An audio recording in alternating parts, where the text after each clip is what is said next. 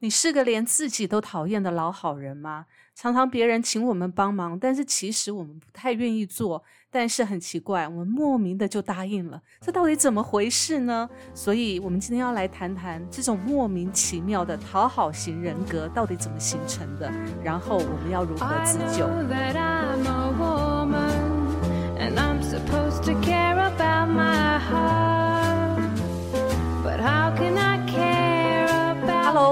到 Miss K 的神经说，我是 Terry。Hello，我是 Goto。嗨，我是小布。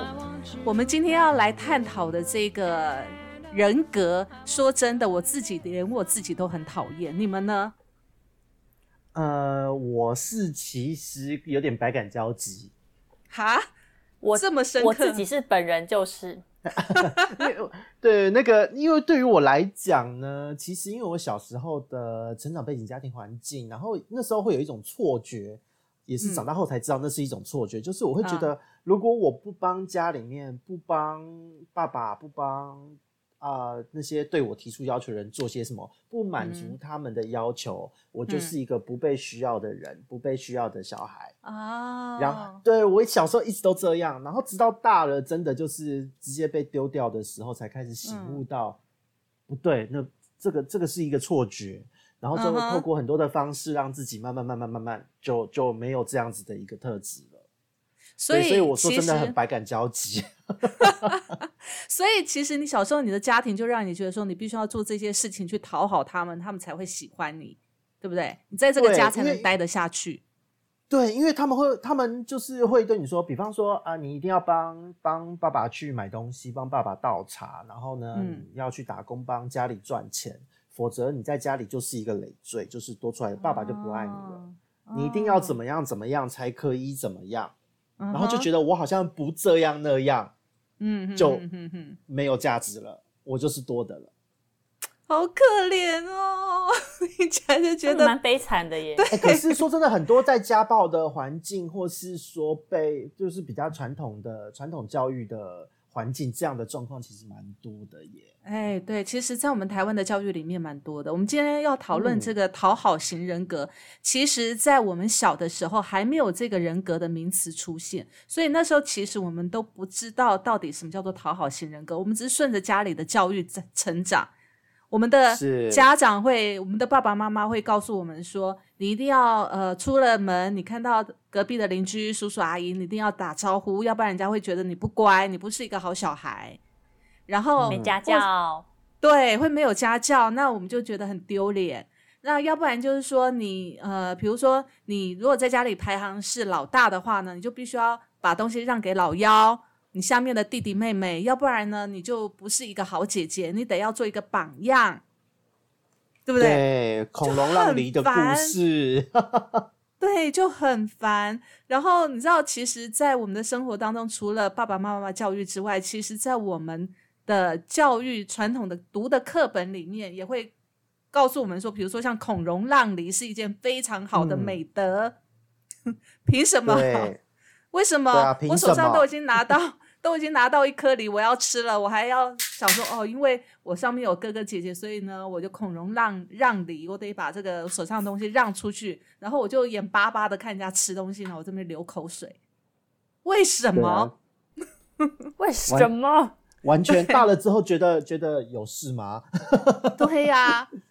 然后什么呃，动不动就是吃亏，就是占便宜啦，等等的。然后就是我觉得好相怨哦，很标准的儒家思想啊。对呀，所以我们都是这样吃饭的时候，我们也要小心，就是说要让别人先吃自己喜欢的东西，不能先夹。对，这种才是有礼貌、有教养的人。对，我从小最讨厌就是就是那个要叫那个叔叔。婶婶啊，什么什么婆，什么辈啊，哦，光是那个名称我都觉得我要疯了。对，后来就索性哦，后来索性就讲大家好，哎，不行呢，还会被打哎。大家不可以讲大家好哦，你要一个一个叫出来，不可以讲大家好。还会说你哪一根葱啊？讲大家好，就很讨厌这种的啊。然后，然后也被教育说，如果大家一群人出去吃饭，小孩子呢，你要帮忙摆碗筷。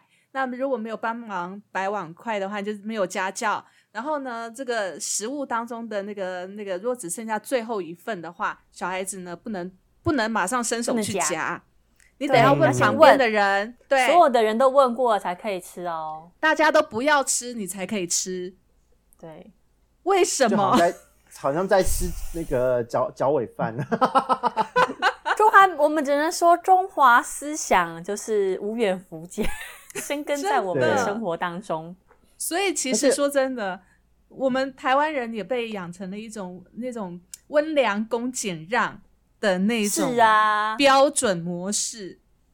当然，这个也没有不我觉得好可怕哦。当然，这个也没有不好，可是问题是，就是在我们的成长过程当中，当我们在学校里面，或者是在我们出了社会之后，说真的，造成的困扰还蛮多的，对不对？嗯真的，因为你会从长辈教你的这些模式，你就会觉得好像你在团体当中没有配像这样被被教养的那样子的话，好像会显得格格不入，对，对，对，或者会觉得会让人家觉得你怪胎，对，嗯然后会让人家觉得说你干嘛那么爱抢风头？如果说主管指派了一个任务给你，那问说，哎，大家谁有空可以做这件事情，或谁有能力做这件事情？你会发现台湾的小孩子不太敢举手，即使已经上班了、长大成人了，他也不敢出来说，哎，我有能力，或者是我想要挑战。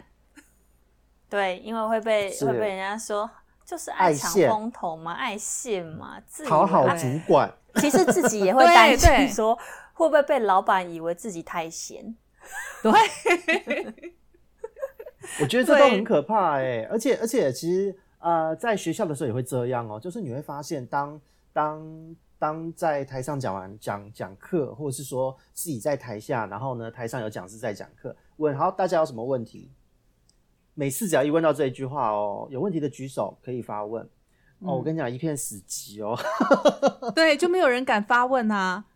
然对，后可是下了课之后问题一堆。就还有一个，你讲到学，你想到教室，其实还有讨好型的人格，他们在教室里面永远都坐在最后面，不太会坐在最前面。怕被关注，怕怕被怕在前面被看到。对，他就喜欢融融在人群当中。对，这也是讨好型人格的一个很奇怪的莫名的行为模式。他就是在人群当中，他会觉得以别人的价值为优先，然后以别人的快乐为快乐，然后自己的意愿跟情绪常常会被抹杀掉。其实没有人要抹杀自己的情绪跟快乐，是自己抹杀自己的。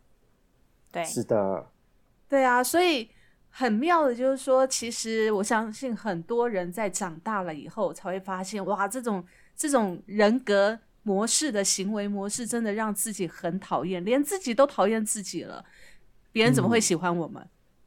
对啊，嗯，这我觉得这个真的是一个需要挑战，而且但坦白说，要改变这样的思维模式，不是一件简单的事、欸。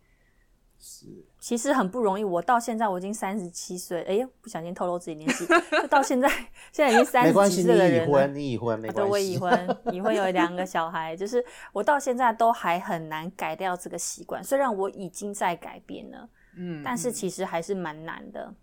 对，嗯。真的蛮难的，因为有时候啊，我们想要改变的时候，我就会有一个声音告诉自己说，我这样的改变会不会让人家觉得我太自我？比如说像我自己，嗯。我我我以前我们都是这样长大的嘛，那所以其实会觉得说，在国中的时候，我曾经被人家讲过我是墙头草，就是这边也好，所以其实我的族群，我朋友的族群，我可以跟那种很混。很人家所谓眼中的坏学生混在一起，也会跟那种好学生在一起。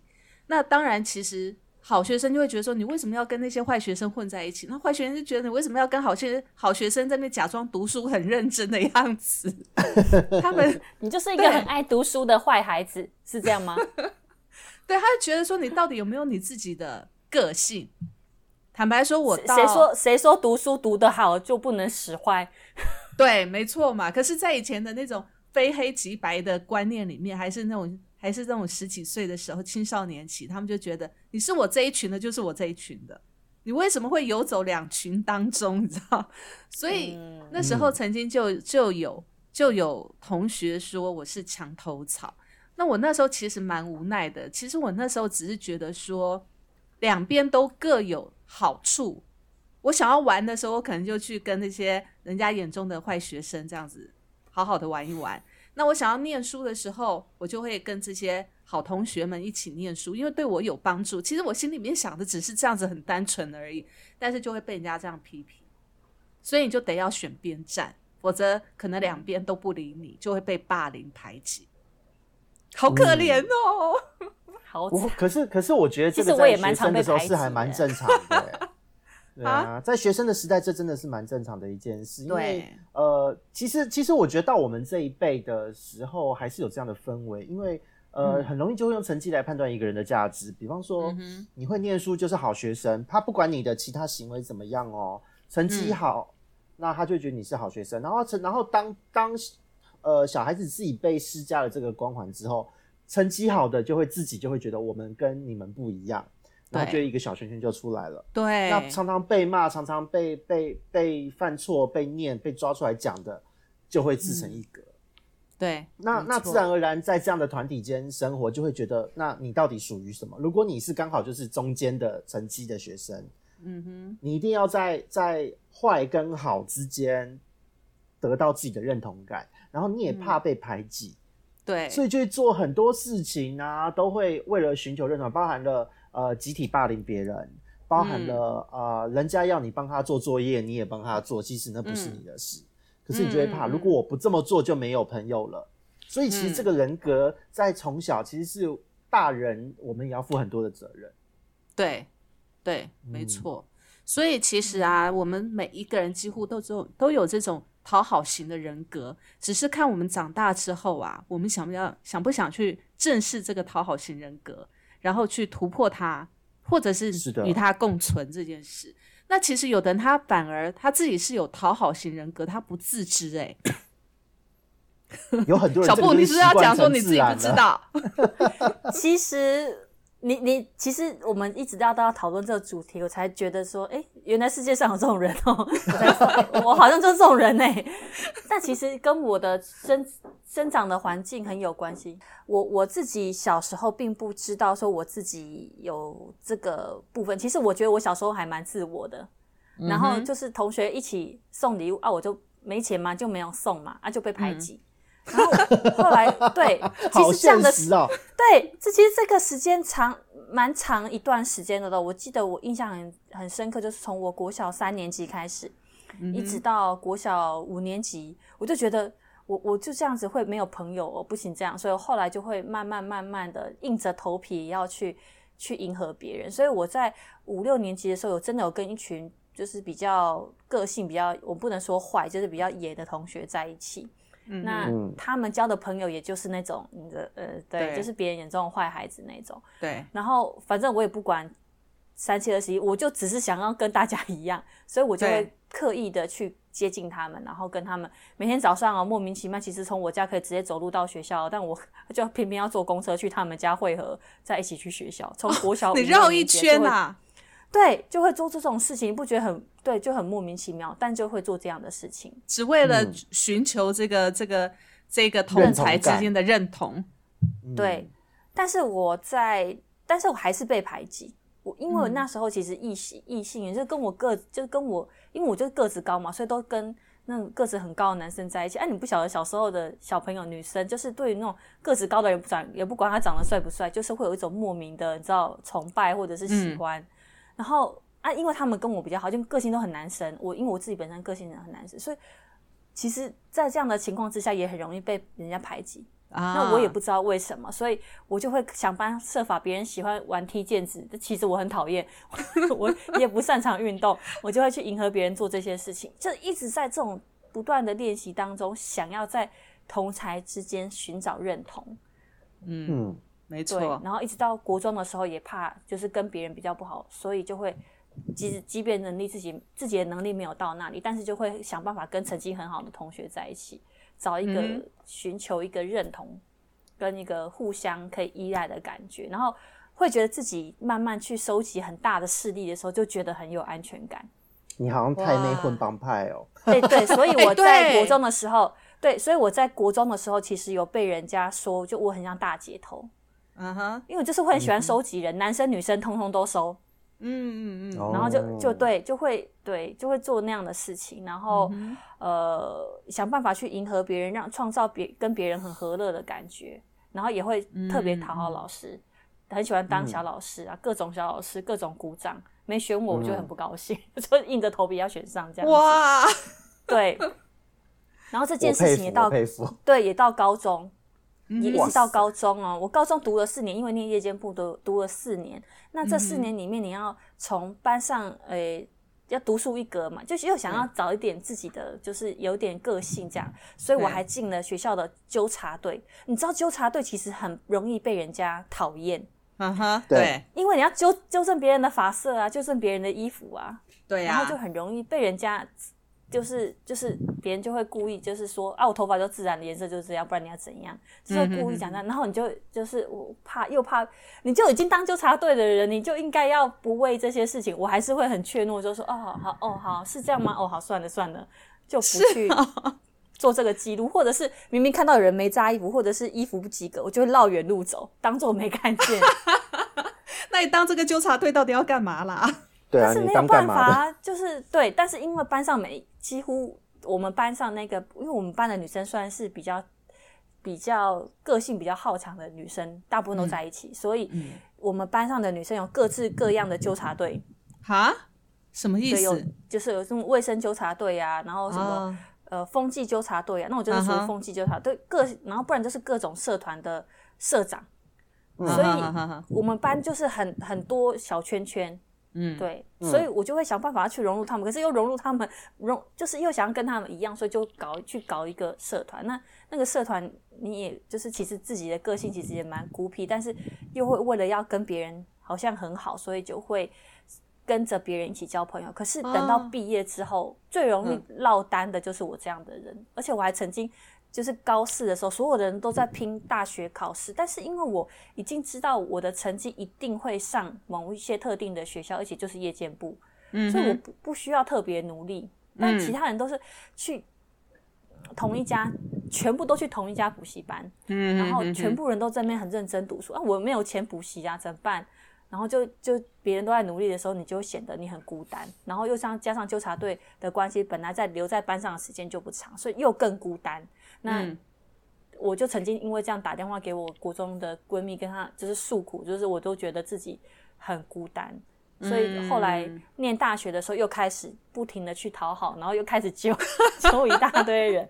那那时候揪人怎么揪呢？就是揪大家出去玩，因为大家大学了有能力的揪去绿岛玩，就所以都是你主办就对了。都是我主办，办活动出去玩、唱歌什么都是我主办，几乎都是。可是我都不会去在乎自己在这件这个过程当中快不快乐。嗯好，那一直到出去玩之后，我还觉得自己很孤单。嗯，对，就是你就已经在人群当中，可是还是会觉得寂寞。所以有一天就是嗯去绿岛的某一个晚上，我就突然就哭了。啊自己一个人就突然就哭了，因为我就觉得我这么辛苦办这样的活动，到底为了什么？然后就哭了，因为我就觉得我好像就是跟大家在一起，好像感觉好像只是一个导游。你会跟导游很要好吗？不会嘛？对，你会跟领只是一个队很要好导游不会嘛？对，就是。然后，但是同学想到要做什么活动的时候，他第一个会想到你，嗯嗯嗯而是我不觉得说我在心灵层面上有被人家需要，啊，嗯，对，这对个很重要哎。感觉就是只有玩乐的时候需要我，然后心灵层面真的想要跟我交心的人好像没几个，所以我就会显得很落寞。然后现在翻开电话簿要打电话，其实也不知道打给谁。哇，好可怜哦。在班上从你看我打二专念两年，二技念念两年，其实基本上我应该是很看听起来应该是这很多么爱揪同学活动，应该是很多好朋友对。可是我跟你说，电话不打来打开，我不知道打电话给谁。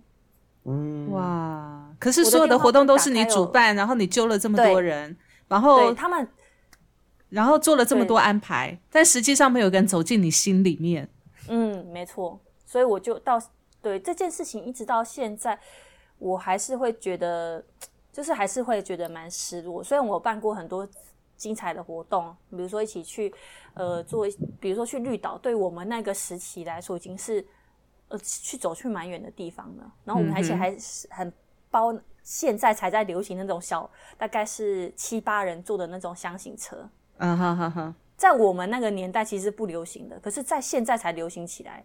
然后我们那个年代不流行的时候，我就跟着在玩这些东西。然后呃，二专的时候，二季的时候，还就同学一起去台南三天两夜啊什么的，就是会办各式各样觉得有趣，而且我都是行程各大行程安排好，住宿安排好，都帮大家找最省钱的。嗯，可是对毕业之后，这些都变成就是化为乌有，就是只能回忆。嗯，没有办法，翻开对翻开照片的时候，哇，好多人哦！你的学生生活好精彩，可是你的心里好落寞。你竟然在绿岛的时候大哭，对，嗯真的就觉得很孤很孤单啊。然后毕业之后，也鲜少同学会主动跟你联络，所以就会觉得更就是曾经到底是在为何？所以你看，嗯人家在直销界不是最喜欢列名单吗？妈的，嗯我还真不知道列谁，我列不出来啊，真的列不出来，因为我不知道找，真的不知道找谁。所以我觉得。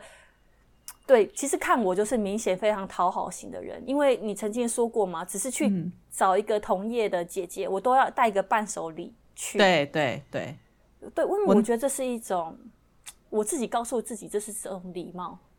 嗯。其实我那那时候看你，看你，并不会带什么、欸。我我那时候看你连去找，其实说真的，你跟那个姐姐其实已经认识很久，而且很熟了。然后，对，但是我看你每次去都一定要带个伴手礼，然后一定要带个什么饮料给他喝，或者是你准特地准备了什么礼物去，我就觉得好奇怪，你为什么一定要用这样子的方式去？好像没有带礼物去，好像你就不应该出现在那个地方的感觉。对我就会觉得嗯全身不对劲。为什么你带去之后，你会觉得他很开心吗？还是你觉得对你至少我很喜欢看到东西来？别人很，对我跟我喜欢看到别人开心的样子，嗯嗯所以我会先问他你有没有要吃什么，我要不要顺便带过去。如果没有的话，或者是我自己事先已经想好我要带什么，就不会特地问他。嗯，那我就觉得带一个什么东西是一种礼貌，空两手空空两串交去，好像就就是觉得怪怪的。可是我看我带对待其他人会是同样的模式吗？好像也是哎、嗯，就是觉得去人家办公室好像带点什么比较有礼貌这样子。对，可是你没有想过，你那个朋友看到你过去就已经是非常开心了，看到你的人比比你的礼物还要重要啊。对啊，我不知道，我没办法。可是你却觉得礼物比你还重要。哎，对，对啊，礼物就是如果不知道金牛座是因为这样现实吗？哦不是、哦，我觉得哦是小布，其实在无形之间讲到了，就是很多都是这样子类型的人的特质。因为刚刚小布在讲的时候啊，嗯，我一直想到我小时候，就是我们开场前面一开始聊到的那个状态。嗯因为我我其实，在学生的时代呢，我是非常孤僻的，基嗯本上都是从小学开始都是被排挤，不然就是特立独行的那一个人，所以我基本上没有什么团队的这种状况，嗯就是团康也很少会找我，我也很少参加，我而且我一点都不觉得寂寞，因为其实当时的寂寞感都是源自于对于家里面，嗯。在学校你根本已经无心去感到寂寞，可是我觉得在我的童年，我感受到的那样子的心情状况，跟小布在学生时代感受到的心情状况好像是一样的欸、就是整个我们讨好型是你就是特征很人格。对啊，就就我是孤僻没错啊，可是孤僻也有孤僻的好嘛。对，我的意思是说，我是很活跃在人群当中，但是内心很空虚。对、嗯对，我相信很多人都是这样子啊，身旁一堆人，但是你却觉得你是里面最寂寞的一个人，因为你不知道谁能走进你的心里面。其实我觉得，我觉得不寂寞是，就我们之前所讨论过的，寂寞是心里的那种感受，它不是外表的那种表象。你人多，或者是你很忙，那个那个说真的没有办法评断，能评断你寂不寂寞是你内心自己的感受。没有人可以去理解你，没有人可以去跟你做内心的精神层面的对谈的时候，那时候是最寂寞的时候。所以你看，小布做了那么多事情，但是别人玩的很开心，但是就是玩的很开心。但是你真正有时候会不会有的人来问你说：“小布，你做的这么多，一定很累吧？那你先坐着，或者是我们替你分担什么？”应该心里面就会觉得比较开心，而且被对，那种付出是有感觉的、有回报的。可是没没有人这样就没有。对，而且还会一直说这活怎么这样安排，然后我就会 无言以对。所以其实对伤心啊，就伤心。所以其实啊，根据就是讨好型人格是最近这几年哦比较最盛行的。为什么？因为其实心理学家就说，所谓的呃，你越讨好别人，其实目的是希望别人越喜欢你嘛，越重视你，你才会去讨好对方嘛。可是呢，结果往往都是相反的。讨好型人格最后的结局都是不被重视跟贬低，变工具对人变工具人。我觉得如果我是男生的话，应该就是常常被发好人卡的那一种。我相信，然后哦，我生病了，我肚子好痛哦，然后我就会第一个送药去的那一种工具人，没错，标准工具人跟好人卡第一名。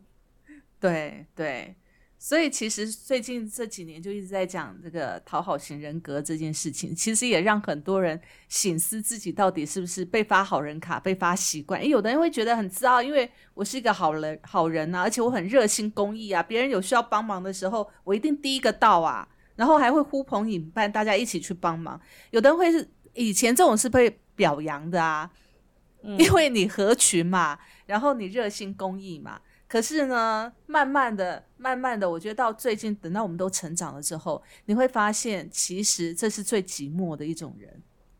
嗯，真的，他会为什么会做这些事哦？其实根据心理学的研究，就是说，他为了要呃取得自己在在人群当中的一个认可跟价值感，跟价值感，所以他会愿意去做这件事情，但是呢，却往往事与愿违。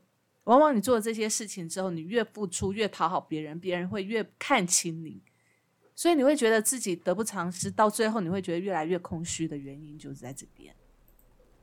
对，而且而且有一个点呢，说真的，就是但是我很不早点发现呢、如果如果你现在一直在发现还来得付出及啊。自己哦，对啊，而且有一个点哦，如果你一直付出自己，然后呢，因为因为这是当我自己脱离了所谓的讨好型人格之后，呃，嗯然后呢，我看到有人是这样的类型的人，他刚好嗯。就是在朋友圈，还有在、嗯。在在追求我的朋友，嗯。然后呢，我发现呢，讨好型的人格在呃他讨好的人眼中，哦不止一个哦，他们给我对于这样的人的回馈都是什么，你知道吗？他们都会说这个人好没个性哦。对。所以应了那句话，如果把它放在爱情里面，就叫做“男人不爱，呃，男人不坏，女人不爱”。那现在呢，就有又有一句话，就是“女人不坏，男人不爱嗯，当”。然，所以现在大家都爱坏男人跟坏女人，就是这样来的啊。对啊，而且以坦白说，不见得是这个坏很广义，但我觉得是人都喜欢有个性的人。当你开始大了，我们自我的意识，每个人都开始在找寻自我的时候，如果跟追求你的人，或是你想要追求的人、吸引你的人，往往都是那个他已经找到了自我，找到了自己的定位，有自己的想法，而不是一个处处讨好的人。因为在嗯家庭里面，这样的人就好像是黄脸婆。对对对，让人看了无悔的没有感付出觉，糟糠之妻。是，然后你都还好我在我家庭没有你想要的，你是女王不能陈述你想要的东西。没错，对，那如果是在工作职场上，就是典型的，就是大家使唤来去的小妹。对，就是便利贴。对啊，对啊，所以所以事是实上，啊这个是很可怕的一件事。嗯，好，所以我们呢，现在来看看哦，其实讨好型人格它有几个特征，根据心理学家来研究，它有五个特征，我们来看看自己是不是符合到几个特征。第一个就是、嗯平常的时候呢，你很害怕说出自己内心的真正想法，有没有？嗯，现在没有。但小布我点头其实不太哎、我其实不太说自己的想法的。嗯，嗯，但是如说一群人我觉得，要出去，一群人要出去玩，嗯哼，我绝对不会说我想去哪里，嗯可是我都会可，是我通常都是先问，所以你想去哪里？那你想去哪里？好，那我们就去。嗯，可是，可是，就我认识你这一年多来，我觉得你现在有越来越勇敢说出自己想法的感觉。比如说，你要减肥，你就是不跟我们去大吃大喝，你经过了我们几次的那个邀请之后，你顺从我们了，到了第三次你就不顺从我们啦，你就自己走了。哎，你有没有发现你自己走了之后，你自己去吃一次，你第二次我们大家就跟着你走了。因为我们我真心想减肥啊，对对，因为我们觉得哇，他真的是来真的耶。所以你看，其实我觉得要做这样的决定不容易耶。对对，也没有啊，因为你下午三四点就拿出零水啦。还不是一样？哎，我那一阵子很认真呢，根本他那一阵子真的很认真。对，可是其实就就到现在在交朋友来说，我也很难说出我心里的不舒服。嗯哼，嗯，对我真的也很难，但是我就是觉得尽可能配配合别人，如果我能的话。就尽可能的配合别人。我如果要问去要去哪里或者要做些什么事的话，我都是觉得说没关系，别人觉得好就好了。我不他不太会说我要想要怎么样。可是我在我我自己的家，我就不是这样，我想怎样就怎样。因为我觉得我在比较容易做自己。因为你在家里的想法嘛？对，因为他爱你嘛。所以你有没有发现，当你比较爱另外一个人的时候，你就很容易去讨好那一个人。你就变成讨好型人格的付出的那一个，可是呢，当被你讨好的那一个人，他势必他也不是说不爱你，可是可能呢，他已经被你讨好习惯了。一旦如果你想想看，如果你老公哪一天不顺从你了，你会怎么样？会不会抓狂？会觉得他怎么变了？他讲到这个，昨天他就嫌我，他就说我怎么一直在你的背影看到你妈妈。这句话杀伤力还蛮大的。然后我就说：“你现在嫌弃我，你怎么可以嫌弃我呢？我都没有嫌你胖，嫌你丑，嫌你腿短，人家就说我腿哪里短。然后我没有嫌你，你满脸痘痘，没嫌你头很大。你现在嫌我长得像我妈妈，你对吗？离婚协议书拿出来签一签。然后他就说我要去找一个比你更美更瘦的。对，所以实际上是会在意的。对，对呀，所以我还是。有认真在减肥，只是防疫期间一公斤都没瘦下来，我也真的是醉了。没办法，不止你，所有的人几乎都这样，好吗？所以第一个第一个特征，先看看害怕自害怕说出自己内心真正的想法。我觉得这个是呃，当然被情势所逼，或者是因为工作的关系，我觉得这个就另当别论了啦。因为有时候在工作上你是没有办法太表现自己的。因为这有关系到你的薪水跟前途的问题。对啊，人家说等下跟主管说这个案子我就是不想做嘛，老板说请你出去，请你出去，现在你可以离开了。对，没错。好，第二个特征呢，就是你总是喜欢主动道歉。有没有这种人？嗯，我会。这种人蛮多的。可是我觉得先道歉不是代表就是输，是觉得说就是求一个。和和平的开始，嗯，对。其实像我自己有一个口头禅哦，这是根据我之前的同事跟我反映的，他们觉得我很奸诈。我说不会啊，我的口头禅是我每次如果在开会的时候，我想要反驳一个人的时候，或者是我有任何想法的时候，我要提出来，我都会先说一个不好意思，我的我觉得是怎么样怎么样怎么样，我的想法是，我也会，我前面一定都会加一个不好意思，然后呢？但是我同事都会后来都会跟我反映说，你前面都加一个不好意思，然后感觉上哇，好像真的很不好意思，后面讲出来话没一句在客气的，所以可见那一句不好意思是客套，对，然然后反而让那个不好意思变得很尖锐，对，一听到你说这句话就知道要出事了，要出事了，对对，他他要开炮了。而且你的不好意思都不是像别人这样笑笑，不好意思，我觉得你是这样子，不好意思，我觉得对变得严肃了。对，我就说不好意思哦，我觉得怎么样怎么样，我都会叫不好意思哦，还加外带翻白眼，你刚刚还翻白眼，对对对，这习惯性没办法，所以这是其实一气呵成的动作，嗯，对，这是没办法，这是来自于潜意识里面的哈，嗯，所以。凡事你都喜欢主动的先道歉嘛？比如说情侣吵架，明明呢，呃，比如说好像像我朋友啊，他可能我们提到，其实我我有两三个朋友哦，她们都是属于那一种很强势的女强人，但是她不是自己个性像女强人，而是她老公依赖他们，以至于他们变成女强人。所以每次呢，当他们呢在外面工作忙了一整天之后呢，她老公大概到五六点就会打电话给他老婆说：“那今天晚上要吃什么？”然后他老婆呢就要从外面带便当回去给他们吃。所以呢。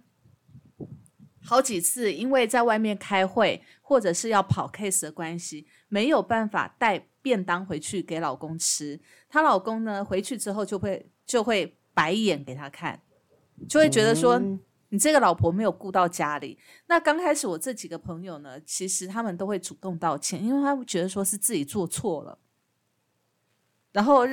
让先生不开心，然后让小孩没有饭吃，所以其实刚开始他们都会主动道歉。所以其实我觉得在在后来哦，他们其实也因为每次都主动道歉，累积了很多自己心里面很委屈的那种心心情，导致后来呢，他们呢就做绝了。你知道那种 委屈的情绪一旦累积到了顶点之后，他就是一不做二不休，我干脆我就不想要跟你做这件事了。连婚姻我都不想要了，因为他永远在对永远在讨好别人的状况之下，很容易他们的情绪就爆表。爆表之后呢，就会做出非常极端、让人家错愕的事情。嗯，我相信。对，所以那种被霸凌久的同学或者是同事呢，我们真的要小心他的情绪。那种越好好先生的爆发起来越可怕。对你越没情绪，越配合别人的，你会觉得哇，他好像脾气很好，事实上他都在压抑自己。对，坐我隔壁那个同事，他就是这样。对，对，坐你隔壁的那个同事就是这样，没错。所以他一阵子就会爆发一次，跟月经一样。对，只是他的月经可能是，可能是。半年来一次，对他半年来一次，半年经。可是这个蛮可怕的耶，因为其实哦，有些人在这个忍耐的过程当中，他习惯的先去承认自己错误，他其实是打心里认为自己是错的，那就很可怕。嗯，如果他还有意识觉得自己不是错，他只是为了要维维持这样和平的一个状态。他去讲这些话，他自己如果还有意识自己是对的话，那那就还好办。可是有的人是他连他自己都不知道自己是对的，别人说他错，他就觉得自己是错的。对，这个让我想到就是我小时候的状况，真的哦，因为小时候你的人格还在发展中，那又是那种在家暴的这个环境阴影之下，那爸爸还有还有自己的成长环境遇到的大人就会跟你说，你如果没有怎么怎么样，就会怎么怎么样。然后呢？如果你你你的你的呈现，或是你的你没有答应他们需求，没有没有帮他们做他们要做的事情，你就是会被会被攻击，会被拒绝，被讨厌，被骂。嗯哼。那那那在这样的状况之下，说真的，就是呃，你整个人的内心，你会真的打从打从内心的会认为说，我就是一个如果不听话就会被讨厌的小孩。对，因为我们从小就是这样子被教导的嘛，你要听话，你要乖，我们才会爱你啊。对，其实这个又有真的是有这个是真的是会造成一个很很恐怖的恶性循环哦。就是很多人会说，为什么被家暴的女性、被家暴的小孩，就是绕了一圈，即使家福的单位介入，最后还会回去这一个循环中？嗯，就是因为他已经被制约了，他打从心底自信被摧毁了，他认为说如果。我今天不接受他的暴力，嗯，那么我就没有立足之地了。所以再怎么拖回来，他的这个脑海中对自我的暗示已经成型了，他还是最后又会回去这一个圈圈。所以这为什么这种案例都一直反复发生？家暴的人永远都自己在被家暴。嗯嗯嗯，对，其实这是很可怕的心理哦。而且往往他如果脱离了这一任，他找的下一任通常也是暴力行为的人。嗯，对，这个就是一个恶性的循环。其实这个都来自于自己个性内在的潜意识，认为自己的价值是贬低的。对，认为自己就是要跟这样的人交往。对对，好，那再来呢？第三个就是在生活当中会不自主的迎合他人的需要跟喜好。嗯，有没有？就像刚才小布说的，如果同事要去吃什么，对，你就哦好，虽然自己其实不是很想去吃，但是也好就去吃。但是我觉得你后来很勇敢啊，你就是你就说不行，我就是要减肥，我要吃自助餐，然后你就走了，然后我们就换我们很错愕的看着你，有没有？你们其实也是讨好型人格，自己互相讨好对方。是啊，是啊。其实我们看你这样走了，气嘟嘟的走，我们就觉得啊，那安呢？没有气嘟嘟啊，干嘛这样？有，只是帅气的走了。好吧。好，再来第四个特征就是不懂得拒绝。哦，这个应该很常会有人这样的状况。对我，我在我的字典里真的很难 say no。嗯。这个倒是倒是很多人会有这样的不懂得拒绝这件事情，因为当其实我们每一个人都有被需要的需求嘛，所以当别人请求我们帮忙的时候，通常我们会觉得，哎呦，原来我们也有这个价值的，是的，然后就觉得，嗯，好好好，那就付出我们的价值。可是通常在在帮了很多次之后，你会发现付出的跟你回报的，你好像得不到对方的感谢的时候。你就会去思考，下次还要帮他吗？不会啊，就是还是要得帮。因为讨好型人格会觉得一一不做二不休，三继续努力坚持，迟早一天等到你。对，迟早有一天他会感谢你就对了。对对对对对。殊不知这样就是养成人家的习惯，对于你的付出习惯，所以他会觉得这是应该的，他并不会感谢你。对，其实，在我会，其实讨好型人格他不会这样子想哦，他会认为。别人就是当下没有说谢谢或者是什么，只是他们不好意思开口啊。他们其实他们会说服自己，这是他们其实是有感谢，只是别人不好意思开口。你还会帮他找理由啊？对对，可是我觉得这好相怨哦。以前我小时候也是这样，对，所以现在我完全不会这么想。啊，天哪，我帮助帮你的忙，哎，你连基本的感谢或是礼貌都没有，那拜拜。没什么好谈的。但是其实基本上像我这种讨好型人格的人，会觉得说他不不是不感谢我，只是他没有说出来，他其实心里很感谢我的。天哪，这到底是自我感觉良好，还是讨好型人格啊？这是相怨，这真的是讨好型人格的相怨。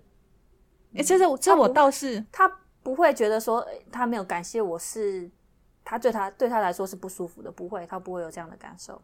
嗯。哇，那会你会不会觉得说他没有感谢你，是因为你自己做做的也不够好？你会有这样的感觉吗？不会啊，就是人家只是没有不，就是来不及说谢谢，或者是不好意思说谢谢这样子而已，就只是这样。除非他真的嫌弃你，我才会觉得说是我做的不好。哦，可是可是人真是太棒，可是你你有没有想过一件事，就是呃。今天他只是请你帮忙，结果你帮了忙，是你额外付出的东西，他还嫌弃你，然后你还觉得是你你的错，你不觉得这个逻辑很怪吗？像像像我，对啊，像我今天如果我今天帮忙，就是你还要再来找我麻烦，那我觉得跟你拍桌啊。对啊，搞不清楚我的时间不是时间，是不是？对，但是我在绝大部分的情况之下，如果别人我做了这件事情，帮别人做这件事，别人还嫌弃我，就会说哦，可能是我真的没有做到他要的标准，不好意思。对，但是一般来说，我做了一些事情，对对方做一些事情，但是对方就是没有就没有马上说哦好谢谢，或者是只是嗯这样子，我就觉得说哦，他只是很很感谢没有说出来。嗯嗯，对，所以其实从的讨好型人格的相怨，对，所以其实我们办公室里面包含了主管，包含我们美国的主管，包含我们的我们的同事，几乎都是讨好型人格，哎，对，因为他们从来都没有觉得自己对对呃所做的工作以及会员的付出，我们公司的会员的付出是过于 over 了。然后也没有得到对方的感谢，他们还觉得哎是理所当然的。然后对方嫌我们的时候，你还觉得是我们做的不够好。所以我当时，所以整间都是正常人，只有我跟你嘛。所以我当时培养出来的好不好？所以我就说，还太嫩了，跟家暴一样。对，这就跟家暴一样，你们就在这个 cycle 里面，这个一定要跳出来，而且自己要有意识。对自己要有意识。好，来第五个，第五个。第五个特征就是没有原则跟底线。其实这个跟前面的差不多啦。所谓的没有原则跟底线，其实他我觉得讨好型人格根本不知道原则是什么。嗯，对，他的原则当遇到了对方的请求的时候，原则就瞬间没了。对，所以我们可以很明显看到，我们我们某一个主管就是这样，所以常常造成我们底下的困扰。对，超困扰的。超困扰的，真的，因为我们的我们的原则踩踩的这么硬，结果呢，他嗯一上阵他就破坏了这个原则，结果搞得所有都没有原则了。其实我觉得在这个业界，在这个业界，如果是讨好型人格，其实很很很不难 OK，就也不吃香哎、对对，其实其实说到这个，就会扯到，就会讲到说，你要建立一个团队，你必须要有规矩这件事情。那嗯规矩就是建立在你的原则跟底线嘛。那人跟人之间的相处跟尊重是尊重这两个字是非常重要的。所以其实，在我们这个行业里面，其实你既要建立规矩，然后去形成一个团队的运作，你又要让这些会员有尊重，而且被服务的很好，宾至如归的感觉。这其实是会冲突的，然后也会让这些会员混淆。所以基本上，你看做得好的这些这些团队，或者是 leader 或者公司，其实他们是把这两个的界限画得非常清楚的。嗯，嗯，所以这个就会就会讲到我们最后一个，就是哦，我们怎么去我怎么觉得我们里里外外都讨好型人格？从到对是啊我们整间公司都是这样们的会员都是啊，我们的会员也你有是啊。你有意识到就太好了。太好了，太不会，好了，他为了讨讨好他的消费者，也是一直来骂我们呢。对，对，整间公司，我们整间公司都是这样子啊。所以其实我觉得，我觉得真的要训练我们自己，不管是在工作上面，或者是在我们的呃执行面，或者是在跟跟朋友的相处之下。其实很多人说，那我如果我是这样讨好型人格的话，我有这个意识了，那我该怎么去解决我这样的困扰？因为它毕竟会产生困扰嘛。嗯对不对？好，嗯所以其实有几个很重要的原则，这也是我自己意识到我有这样子的一个状况之后，我常年训练自己，慢慢的会变到你们觉得我现在是有点冷漠跟原则的状态。其实第一个，如果当你哦，当你其实试着有意识到你想要去纠正自己的时候，呃，而且你也不知道自己到底能不能拒绝，或者是什么是原则的时候，其实我会建议第一个就是，当别人在对你有请求的时候，你试着缓一缓，想一想，嗯这个请求到底对你或是对他到底是有什么好处？对，我觉得这个很重要哎，而且而且像我以前接案子的时候哦，我说真的，如果人家一丢讯息给你，一发信你立刻回哦，人家就会予嗯取予求。就是我甚至我甚至有凌晨一点钟还在收信，他还打电话来对这样的状况。对，因为一来是当你当你的服务回馈的太快，他会觉得这一切都是很稀松平理所当然对，所以他就不会尊重你的自主性、你的你的工作时间、你的原则。然后我现在嗯在做很多养鱼的咨询，也是我有时候我会故意拖一个小时、两个小时再回。对对对，我也是啊，对，我也是。所以其实建立这个很重要的。非常重要，因为他这个讯息发出来之后，我会看到底他是急着要解决，那急着要解决是当下对他有好处还是有坏处？如果真的是有坏处会影响到的话，那帮没那我们就当然去协助他嘛。可是如果这件事情是不用急着当下被解决的，而且这个解决是他自己可以解决，不一定要我的时候，我们就要去，我们就可以缓一缓。所以我在训练自己刚开始的时候，我就是从像 GoTo 一样接讯息，如果这个讯息发出来了，我会先看一看，然后先去思考说这个事情到底是他的责任还是我的责任，是他的事还是我的事。然嗯后呢，大概会思考个十分钟、二十分钟左右，然后再把它放到旁边，不去想这件事，不去想这件事，然后慢慢慢慢的，你就会觉得知道说，哦，其实以前我们会被告知说，当你的服务要做到位，就是秒回秒答。就是接到讯息马上要回，马上要要解决，这才叫做你的能力跟你的反应。可是这真的会造成自己的负担，对，很大的永远会提出需求的人，他永远觉得自己的事情是最急。对，可是对我们在处理的人，同时有好几个人对你提出请求，我们要自己能够理出谁是真正的急。嗯哼，没错。对，那这当你理出了这件事之后，人家也会知道，哦，你也很忙。你其实事情也很多，所以他对你的态度就会不一样了。对，没错，没错。尤其你要树立自己的那个价值感的时候，尤其在工作上面，当别人有求于你的时候，其实不是说我们故意要去摆高架子、高姿态，不是，而是我们要看时间。因为像像我就很坚持，我们假日不办活动，下了班之后，超过十点之后，如果不是很紧急的，那。会员就留言就好了，我不会回，我会等到隔天早上上班的时间我才回。那假日我是一定都不回的，除非他真的是非常非常非常紧急的事，这个我才会回。那如果他是很紧急的事，他应该是先留言让我看到。我觉得这也是互相尊重、礼貌、互相尊重。对，这是一个礼貌的问题。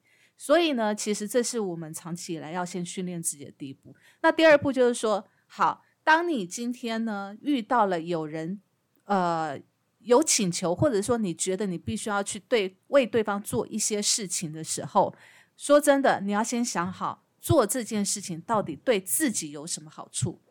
你是为了对自己有帮助，还是为了要讨好别人，让别人开心？对。我觉得这个事情对我来讲，我的我的经历非常的切身哦，因为很我我其实一直到十八岁为止都在帮家里付出，嗯哼，是后来后来他们欠钱跑路把我丢掉的时候，我才意识到这件事情。原来我过去做的这么多事，只是对于他们来讲什么都不是。对，然后呢，我做这些事只是为了寻求在这个家我以为的立足感，我以为的价值。可是根本就不是这么一回事，嗯，对对，没错。所以现在呢，如果说有人提出请求，这件事情对我来讲，哎，我就会思考啦。如果这件事情是真的，我们双方都可以双赢，win win，那么很好，我会愿意帮这个忙。那如果是你单方面，是你拜托我，那我就要看急迫性。那如果说今天呢？那个可能对你来讲也不是那么忙，但是你想要想要我帮你做这件事情，我就会看我顺不顺手。嗯嗯嗯嗯嗯。如果我今天对我来讲我没有什么损失，我举手之劳，我可以做个人情，或是大家大家就是哎这样子做的话，对我们也没有什么损失，那你也可以开心。那这样子我觉得评估一下，OK，我也会做。对啊，是啊，就不会造成额外自己的负担。对，所以真的这两点真的要。我觉得，当你有意识到讨好型人格对你产生困扰的时候，你真的要试着去改变自己，训练自己。不要说改变啦，至少你要训练自己，去分清、分清楚人我之间的界限。对，对，这个就有太多讨好型的人格的人呐，像我自己以前也是这样，就是。你你都一直在帮别人付出，帮别人做他们的事情，他们一来他们也不会感谢你，他们觉得那是你应该要做的哦，久了真的会变这样啊。再来就是自己到最后呢，就是你会发现，如你也没时间和心力能够把自己的事情处理好了。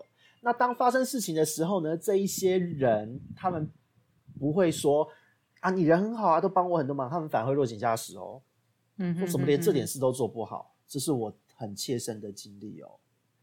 对，没错，因为其实我觉得这世界上当然感恩的人还是很多啦，好心的人还是很多，但是呃，说真的，还是要把自己的情绪跟自己的价值，你自己要肯定自己，因为如果自己都不肯定自己，那谁来肯定我们呢？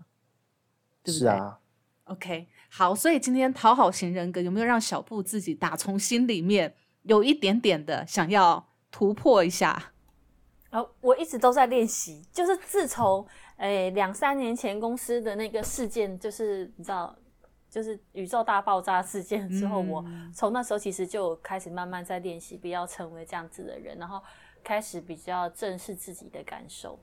对对，这个很重要。所以其实呢，自己过得快开心，你身边的人也会开心。这个包含了，因为我们自己有小孩了，有开心的妈妈才会有开心的小孩，这个真的很嗯而且我会觉得说，呃，现在就是因为年纪。其实说真的也蛮大的啦，然后你还要再去讨好别人，其实也蛮累的。就是好累我现在会比较对比较倾向说，我想做什么就做什么，我高兴就是高兴，不高兴就不高兴。嗯，然后会很明显的让别人感觉我就是不高兴。嗯嗯嗯，嗯，对，但就是做好尊重这一点，我觉得大家彼此尊重这一点是很重要的。OK，对呀，好，那我们今天讨好型人格就到这里喽。如果各位还有什么讨好型人格，或者是你们有觉得想要突破什么的话，就欢迎留言给我们。然后，或者是你有好的呃突破成功的例子，也可以跟我们分享哦。OK，拜拜，拜拜。